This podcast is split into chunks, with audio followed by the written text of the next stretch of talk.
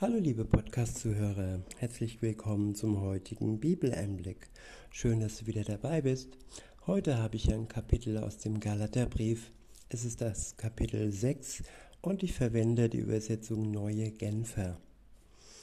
Der erste Abschnitt ist überschrieben mit Helft einander Lasten tragen. Ab Vers 1 steht Geschwister, wenn sich jemand zu einem Fehltritt verleiten lässt, sollt ihr, die ihr euch von Gottes Geist führen lasst, ihm voll Nachsicht wieder zurecht helfen.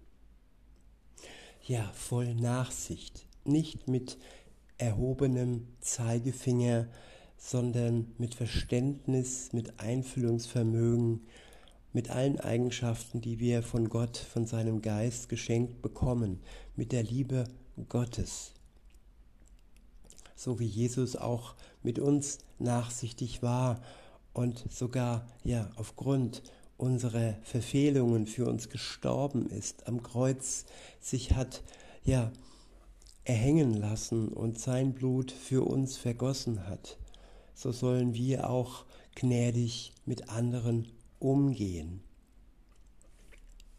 Weiter heißt es, Dabei muss aber jeder von euch auf sich selbst acht geben, damit er nicht auch in Versuchung gerät. Ja, wenn man anderen hilft, hilft und dabei selber ja in diese Grube fällt, wo andere hineingefallen sind, dann bringt es nichts, wenn wir uns in ihre Nähe begeben.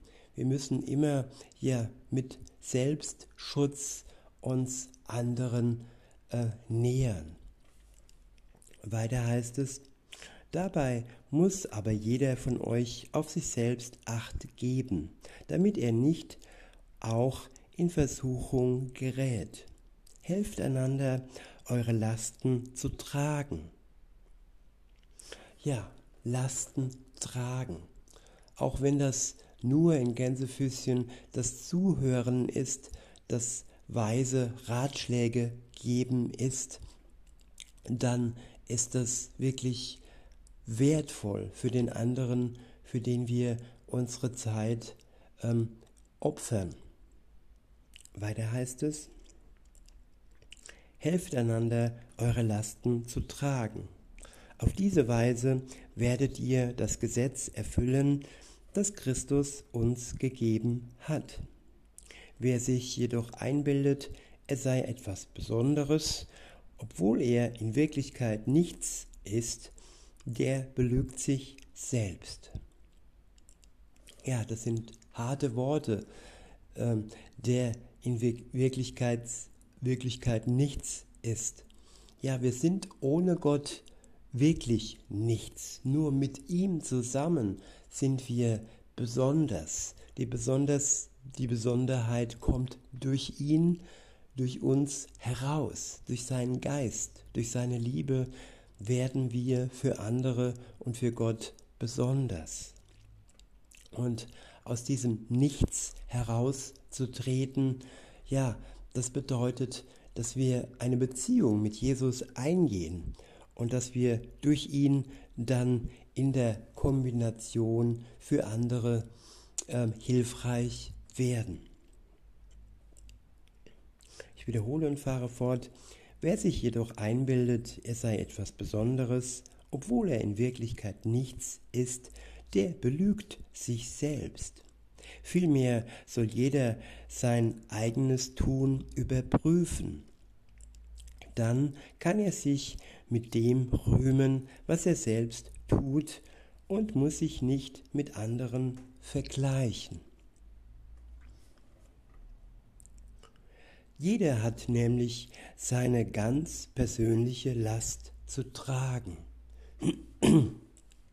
Wer in der Lehre des Evangeliums unterrichtet wird, soll mit allem, was er besitzt, zum Lebensunterhalt seines Lehrers beitragen. Der nächste Abschnitt ist überschrieben mit Wir ernten, was wir sehen. Was wir säen. In Vers 7 heißt es, macht euch nichts vor, Gott lässt keinen Spott mit sich treiben. Was der Mensch sät, das wird er auch ernten. Wer auf den Boden seiner selbstsüchtigen Natur sät, wird als Frucht seiner Selbstsucht das Verderben ernten. Wer dagegen auf den Boden von Gottes Geist sät, wird als Frucht des Geistes das ewige Leben ernten. Lasst uns daher nicht müde werden, das zu tun, was gut und richtig ist. Denn wenn wir nicht aufgeben, werden wir zu der von Gott bestimmten Zeit die Ernte einbringen. Ja, es braucht Geduld für Gott, für den Dienst, für ihn, ja, in dieser Welt zu wirken. Man sät und bis dann ja die Frucht hervorkommt, dauert es. Da muss gegossen werden, da muss viel ja Zeit vergehen, bis dann die Ernte, die Frucht am, am Ende sichtbar wird. Weiter heißt es, solange wir also noch Gelegenheit dazu haben, wollen wir allen Menschen Gutes tun, ganz besonders denen, die wie wir durch den Glauben zur Familie Gottes gehören. Der nächste Abschnitt ist überschrieben mit eigenhändiger Briefschluss, das Kreuz von Christus, Paulus ganzer und einziger Stolz. Ab Vers 11 heißt es, Seht ihr, mit was für großen Buchstaben ich den Brief jetzt eigenhändig zu Ende schreibe. Jene Leute, die versuchen, euch zur Beschneidung zu zwingen, tun das, um sich mit Hilfe dieser rein äußerlichen Sache Anerkennung zu verschaffen. Ja, Menschen zwingen uns zu Dingen, die unseren Körper betreffen, die uns ja verändern. Die Beschneidung verändert, Substanzen verändert und wir sollten bedacht sein, ob wir diese Handlungen mit uns vollziehen lassen. Denn es geht um uns, um unseren Körper und es geht nicht darum, dass wir durch diese Handlung vor Gott besser dastehen. Wir stehen nur durch sein Kreuz, im Schatten seines Kreuzes, im Licht seiner Liebe stehen wir gut da, nicht durch irgendwelche Handlungen in unserem Leben. Weiter heißt es, und eigentlich wollen sie damit nur der Verfolgung ausweichen, die mit der Botschaft vom Kreuz Christi verbunden ist. Ja, viele Menschen tun sich vieles an, um auszuweichen, um ein schönes Leben zu haben, um mehr Freiheiten in Gänsefüßchen zu haben. Aber ja, wie lange ist diese Freiheit denn gut für uns, wenn dann die Gesundheit leidet, wenn dann wir am Ende nicht bei Gott sind? Weiter heißt es, ich wiederhole und fahre fort. Und eigentlich wollen sie damit nur der Verfolgung ausweichen, die mit der Botschaft vom Kreuz Christi verbunden ist. Ja, lieber ähm, sollten wir der Verfolgung äh, zustimmen und dann aber ein ewiges Leben haben, als ja in kleinen Phasen vielleicht ein besseres Leben zu haben, aber ob das wirklich besser ist, das bezweifle ich. Denn ein Leben ohne Gott ist nicht besser. Es ist ja kastriert, es ist ähm, nicht voll, nicht wertvoll und nicht mit Liebe übergossen. Weiter heißt es, es geht diesen Beschnittenen ja auch gar nicht darum, das Gesetz zu befolgen. ja, diesen beschnittenen oder diesen mit Substanzen ja, versehenen Menschen geht es nicht darum, ja, den Weg Gottes zu gehen. Nein, sie wollen ihre selbstsüchtigen Wünsche in die Tat umgesetzt wissen.